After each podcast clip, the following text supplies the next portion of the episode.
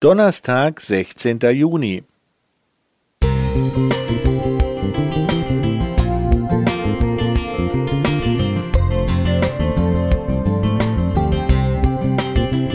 Ein kleiner Lichtblick für den Tag.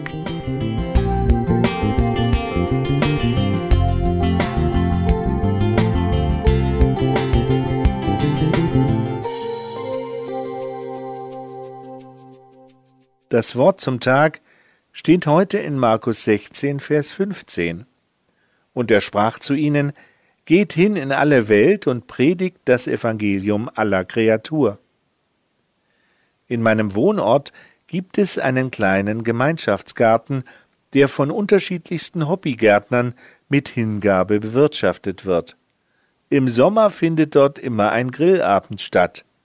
Meine Frau und ich waren dabei und konnten so unsere Mitgärtner beim Essen näher kennenlernen. Unter den vielen, die sich für die Natur oder für den Umweltschutz einsetzen, war auch ein Herr, dem die Rettung des Klimas außerordentlich wichtig war. Mit einer fast nervenden Eindringlichkeit forderte er uns auf, nicht nur selbst etwas zu tun, um das Klima zu retten, sondern auch aktiv auf alle unsere Mitmenschen zuzugehen und sie von der Wichtigkeit des Themas zu überzeugen. Das stimmte mich sehr nachdenklich, nicht nur weil wir alle die Folgen des Klimawandels sehen, sondern weil ich bemerkte, mit welcher Leidenschaft dieser Mensch von seiner Überzeugung redete. Haben wir auch eine solche Begeisterungsfähigkeit in uns? Wenn ja, wofür?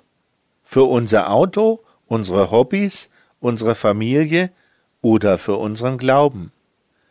Bevor Jesus zu seinem Vater zurückkehrte, gab er seinen Jüngern den obenstehenden persönlichen Auftrag. Mir gefällt das Wort Missionsbefehl nicht. Befehle muss man ausführen, ob man will oder nicht, sonst wird man bestraft. Das wollte Jesus bestimmt nicht. Er wusste, dass seine Nachfolger glückliche, erlöste Menschen aller Generationen aus anderen Gründen von ihm als persönlichen Heiland reden würden. Und in der Tat, das Christentum wäre ausgestorben, wenn es nicht immer Menschen gegeben hätte, die mit Überzeugung und Leidenschaft von ihrem Glauben erzählt hätten. So gut es ist, die Klimaerwärmung weitestgehend zu stoppen, wir sollten vor allem Menschen für das Reich Gottes, für eine Ewigkeit begeistern. Wir, die Jünger Jesu, haben doch Perspektiven.